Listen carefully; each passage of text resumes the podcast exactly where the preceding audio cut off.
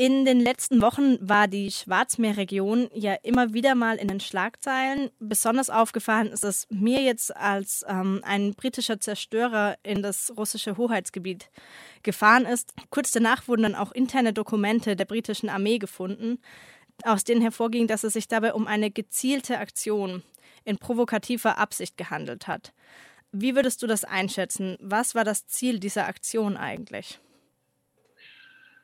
Naja, äh, das Ziel war aus meiner Sicht ähm, einfach mal die russische Reaktion auszutesten, wenn man diejenigen Gewässer benutzt, ähm, die Russland als seine Hoheitsgewässer definiert, seitdem es 2014 die Krim übernommen hat. Ich sage das deswegen jetzt mal ganz bewusst so distanziert, weil ich mich hier nicht in Diskussionen darüber einlassen will, wem denn nun die Krim gerechterweise gehört. Das ist, wie ich finde, ein Streit, auf den sich Linke nicht einlassen sollten. Tatsache ist, dass im Moment diese Gewässer faktisch ähm, von Russland kontrolliert und beansprucht werden. Und deswegen muss man sich eigentlich überlegen, welche ähm, Wirkungen hat es, wenn man äh, solche Aktionen macht.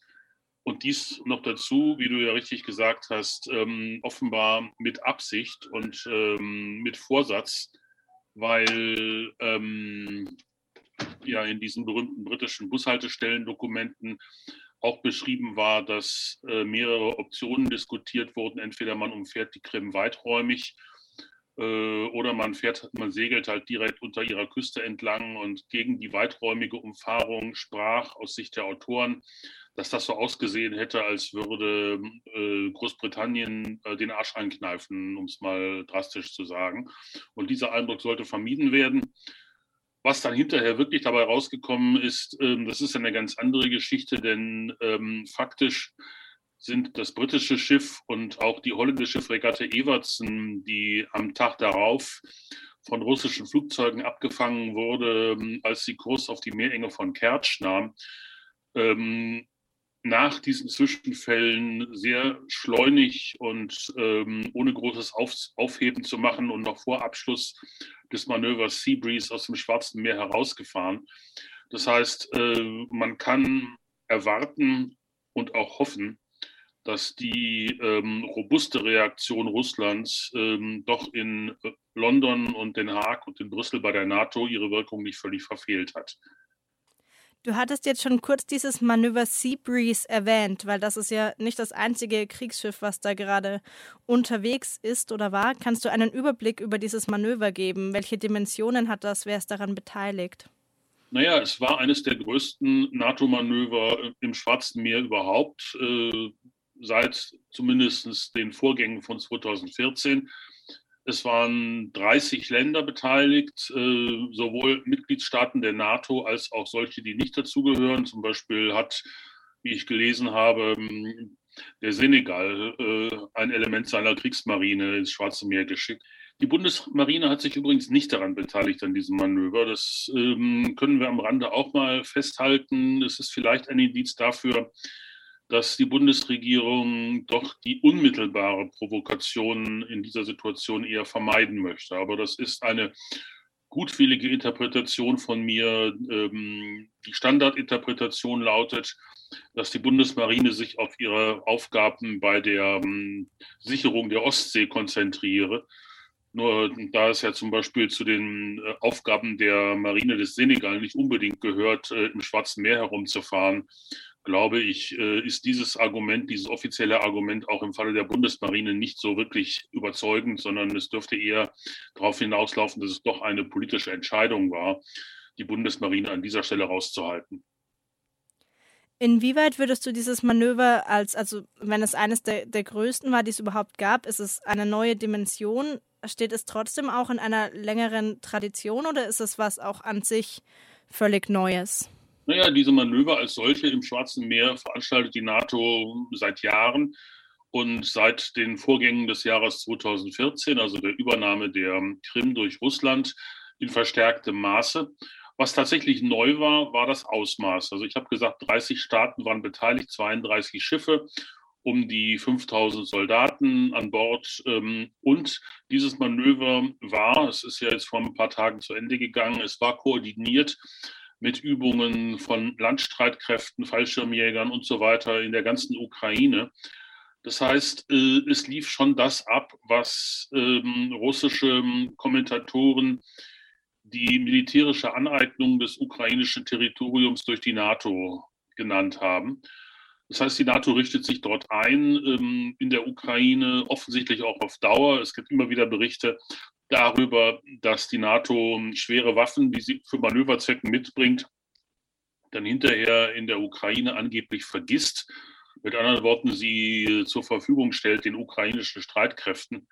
Das heißt, hier soll schon, wie mir scheint, ein Vorposten aufgebaut werden für alle Fälle. Und es soll natürlich gegenüber Russland auch demonstriert werden, dass die NATO ähm, an der Seite der Ukraine stehe, wobei interne Quellen der NATO ähm, durchaus sich darüber klar sind, dass falls es zu einem wirklichen Konflikt kommen sollte und nicht nur dazu, dass Russland hinter seiner eigenen Grenze, also im Prinzip von niemandem kritisierbar, jetzt also die Muskeln spielen lässt und da seine Panzer herumfahren lässt, ähm, dass wenn es zu einem wirklichen Konflikt käme, die NATO keine Chance hätte, ähm, den wirklich ähm, zu stoppen, jedenfalls nicht mit konventionellen Mitteln, einfach weil Russland näher dran ist. Ähm, wir haben halt von der ukrainischen Ostgrenze bis nach Kiew 400 oder 500 Kilometer, je nachdem von wo aus man zählt.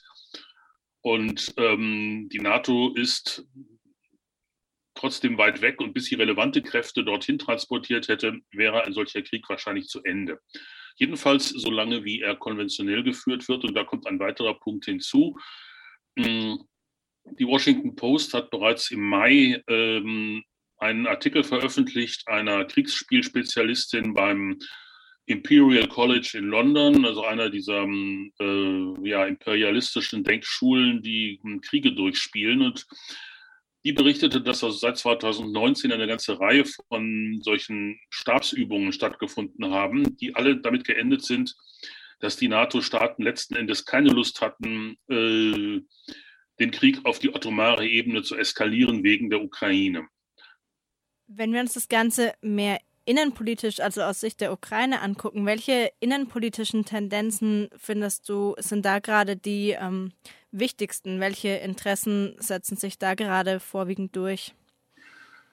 Na gut, das ist äh, eine schwierige Frage. Also es gibt in der Ukraine im Augenblick zwei Hauptfronten der Auseinandersetzung. Das eine ist die zwischen der ähm, Front der sogenannten Krieger und derjenigen der, und der Front derjenigen, ähm, die auf ein Ende des Krieges im Donbass ausgehen.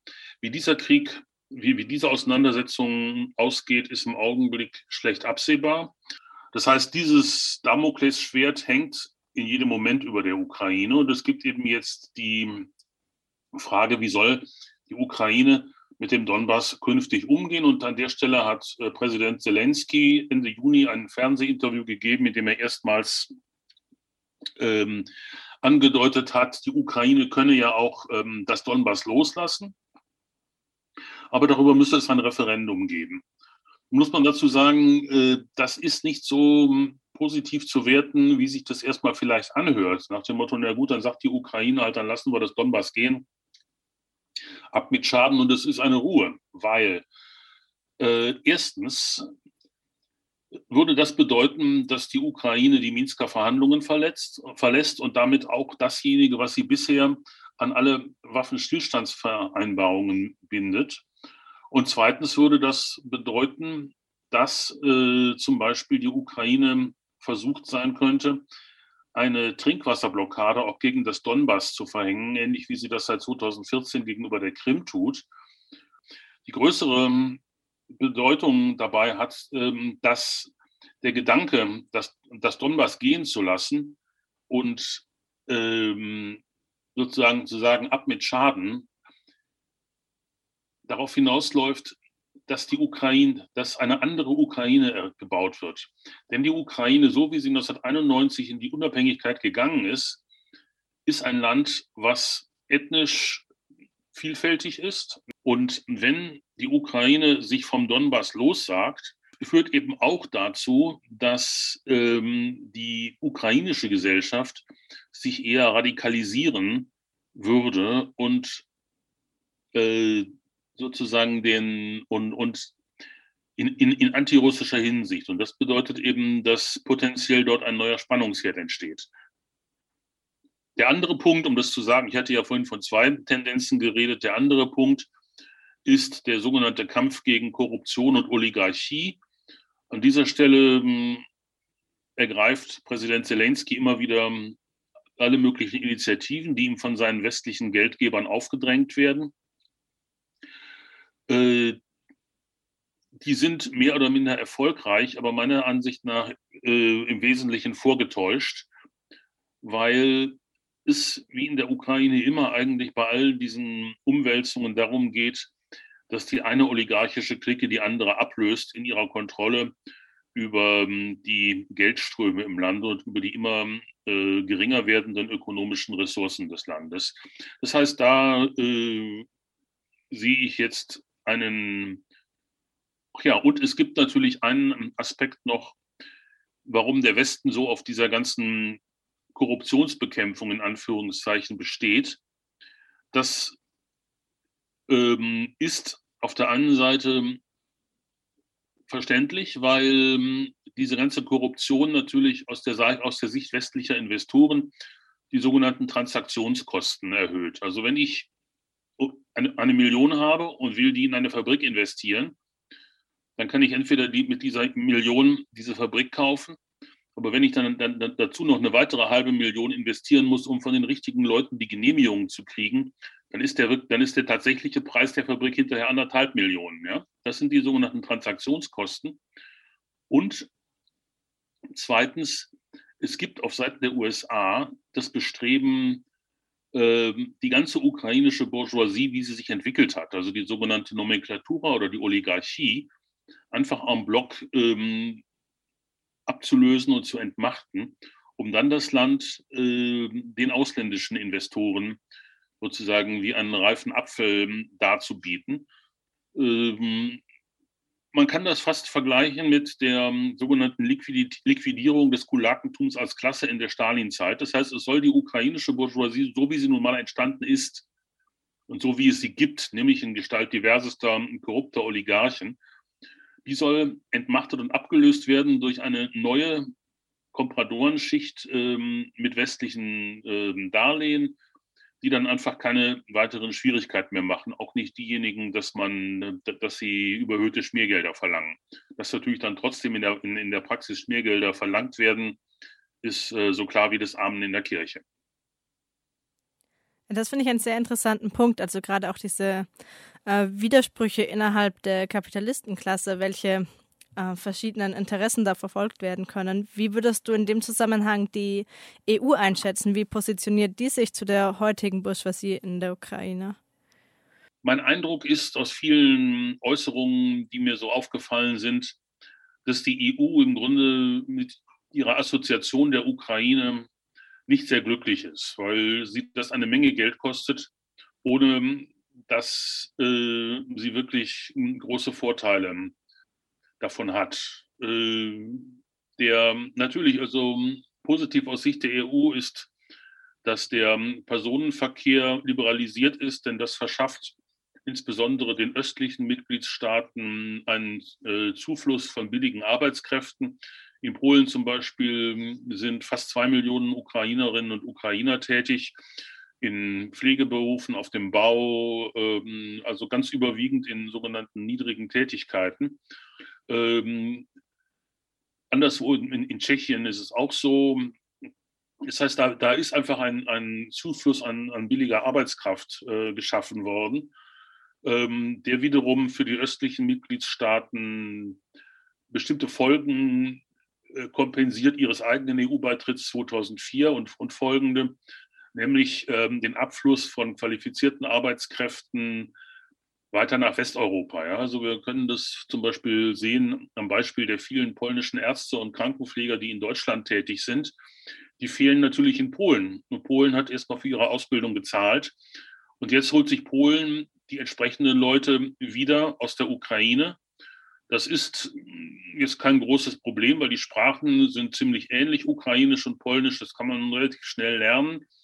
Aber es hinterlässt halt die Lücke auf der ukrainischen Seite und dort sind die Löcher im Gesundheitswesen wirklich dramatisch. Ähm, man sieht es auch daran, dass also die Covid-Zahlen in der Ukraine absolut dramatisch sind und äh, niemand kümmert sich im Grunde groß darum, weil niemand die Ressourcen hat, irgendetwas zu tun. Das ist das eine. Das zweite ist, dass ähm, die EU weit davon entfernt ist, aus meiner Sicht, einen ukrainischen Beitritt zur EU auch nur ins Auge zu fassen. Und daran sind auch die östlichen Mitgliedsländer, die sich angeblich immer so als, als Advokaten der Ukraine aufführen, überhaupt nicht interessiert. Aus einem einfachen Grund. Wenn nämlich die Ukraine heute beitreten würde, dann wäre Polen sofort ein Nettozahlerland und könnte die äh, Zuflüsse aus den Regionalfonds der EU, die es selber seit 15 Jahren bekommt und immer noch gerne bekommen würde, sofort an die Ukraine weiterleiten, weil dort einfach die ganzen volkswirtschaftlichen Kennziffern so schlecht sind, dass ähm, Polen also sozusagen oberhalb der ähm, Durchschnittslinie wäre und Nettozahler würde. Und das ist überhaupt nicht das, was ähm, die Regierung in Warschau vorhat. Für die anderen Länder ist es ähnlich. Deswegen glaube ich, dass ähm, die EU im Moment ähm, die Ukraine ziemlich an der langen Angel hängen lässt. Was man auch daran übrigens sieht, dass alle Produkte, bei denen die Ukraine eventuell ein starker Konkurrent sein könnte für die EU, insbesondere auf dem Gebiet der industriellen Landwirtschaft, also großflächiger Anbau von Sojabohnen, Sonnenblumen, Mais, all diesen Zeug, von dem wir wissen, dass es also die, äh, den Boden verwüstet, sogar die berühmte ukrainische Schwarzerde. Da hat die Ukraine sehr geringe Quoten eingeräumt bekommen für den zollfreien Import in die EU, weil natürlich die Leute, die in der EU im großen Geschäft sind, sich da auch nicht in die Suppe spucken lassen wollen. Ähm, das heißt, ähm, die EU führt alle, alle möglichen warmherzigen Reden über die Ukraine, aber de facto ist sie ganz froh damit, dass dieses Land ähm, dieser Problemherd außen vor ist. Ähnlich übrigens auch die NATO. Ja. Es wird immer davon geredet, dass die Ukraine der NATO beitreten sollte. Aber es wird selten dazu gesagt, dass das in der Praxis, zumindest so lange, wie man sich an das aktuelle NATO-Statut hält, gar nicht möglich ist, weil nämlich das NATO-Statut erstens Einstimmigkeit vorsieht, also jeder, also eine einzige Gegenstimme. Und wenn es die des von Russ russischen Oligarchen gesponserten Zypern ist, ähm, würde sofort die ganze Sache begraben. Und zweitens, wichtiger, das NATO-Statut sieht vor, dass keine Länder mit offenen Grenzkonflikten ähm, aufgenommen werden. Das hat den Sinn, dass die NATO ein Bündnis des Gesamtimperialismus sein soll und ähm, nicht dazu gedacht ist, dass irgendwelche Leute irgendwelche peripheren Grenzstreitigkeiten mit ihren Nachbarn ähm, austragen und, und, dabei die NATO mit ins Geschäft ziehen. Ne? Das, ist, das wäre entschieden unter dem, was sich die NATO für sich selber vornimmt. Deswegen bin ich davon überzeugt, dass die Ukraine innerhalb der nächsten, sagen wir mal, bestimmt 10, 15 Jahre weder der NATO noch der EU beitreten wird. Mit der NATO sind wir auch direkt schon wieder bei einem Punkt, den ich jetzt am Ende des Interviews noch mal kurz ansprechen würde, gerne wieder mehr auf der Ebene von Militär- und Kriegsgefahr. Wie groß würdest du die Gefahr einer militärischen Eskalation in dem Gebiet einschätzen? Das hängt entscheidend von der NATO ab.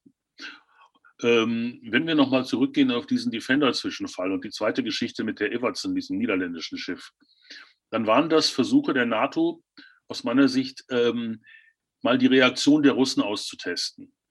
Die Russen haben eine sehr deutliche Antwort gegeben, indem sie diese Warnschüsse abge abgegeben haben, die Bomben auf den Kurs des englischen Schiffes geworfen haben, ähm, auch unter anderem die Bordelektronik ähm, der westlichen Schiffe offenbar massiv, massiv gestört haben. Und ähm, der russische Verteidigungsminister hat im Nachgang auch gesagt, ähm, beim nächsten solchen Versuch könne es auch scharfe Schüsse geben. Er hat nicht gesagt, es wird scharfe Schüsse geben, weil damit hätte Russland sich äh, sozusagen in eine Dynamik begeben, wo es dann auch seinen eigenen Worten Taten folgen lassen müsste.